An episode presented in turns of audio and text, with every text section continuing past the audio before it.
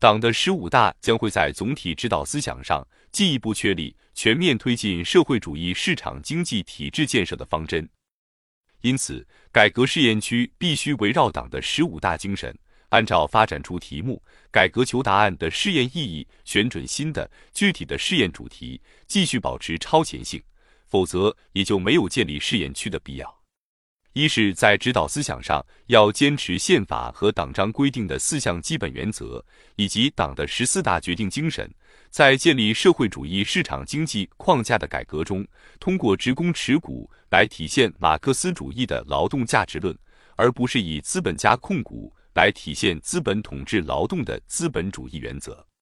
二是，要把产业结构调整放到突出的位置。目前，发达地区虽已实现大量劳力非农就业，但还没有成规模的形成城镇集中消费人口。因此，要以城镇人口的集中作为调整产业结构的前提。三是市场经济的根本内容是实行资本经营。目前，一方面商品经济空前活跃，另一方面基本要素如土地、资金还不能进入市场，乡镇企业资产也没有进入要素市场。农民不能携带股份化的土地和资产等要素离村进城进镇，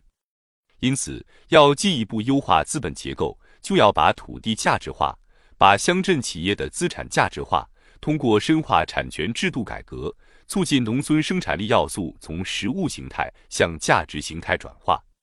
四是产权制度改革要强调土地所有制不变，集体财产关系的所有权属性不能改。如土地产权，生产队以户为单位核定面积，应按中央规定三十年不变的原则，测算出三十年土地产权的价值量是多少。农副业用地按产出平均收益计算，这样就可确定一亩土地价值的年货币量。实现土地资产货币化，就可形成生产队的货币化资产规模。然后还可以村货生产队为基础计算投资股本。设置基本股、劳动贡献股、管理股、技术股等，按资产总规模得出股份价值量后，由股东会推选董事会、监事会，建立健全价值化以后的资本经营制度。乡村两级实现价值化的土地可以做股参与城镇开发，促使价值化的财产向城镇流动。实现农村集体组织和农户资产合理配置。流转的有效办法是以村为单位建立股份经济合作公司，然后村入股到镇级公司，作为镇股份公司的股东，镇村两级公司作为合作制企业统一纳税。实力雄厚的镇还可以把农民股权集中管理，建立投资基金，这样就全盘活了。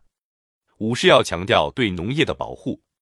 各地的发展规划应在不减少基本农田和农业资源的前提下，确保农田面积的动态平衡。要允许价值化的由各村持股的宅基地和工业开发用地集中到镇上来，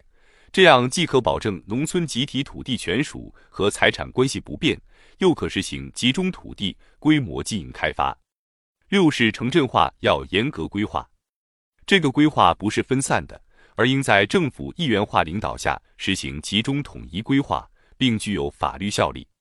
深化改革试验中，要重点发展试点镇，逐步形成中心镇和中心村发展的格局。非试点镇村则要控制其发展。七是要制定好小城镇试点政策。试点镇要参照执行国家十一部委关于小城镇建设的政策，并结合本地实际情况有所突破。按市场经济的要求搞建设：一、允许农村集体土地作股参与小城镇开发；以县为单位，规定非农用地指标和农户建房的宅基地指标向参与试验的团地开发区集中使用。这一政策只适用于试点镇村，非试点镇村则要严格控制。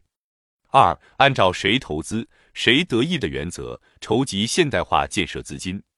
这笔基金只能用做股投资的办法，不能平掉农民的资金，让投资者拥有所有权和受益权，调动广大农民积极参与现代化建设的热情。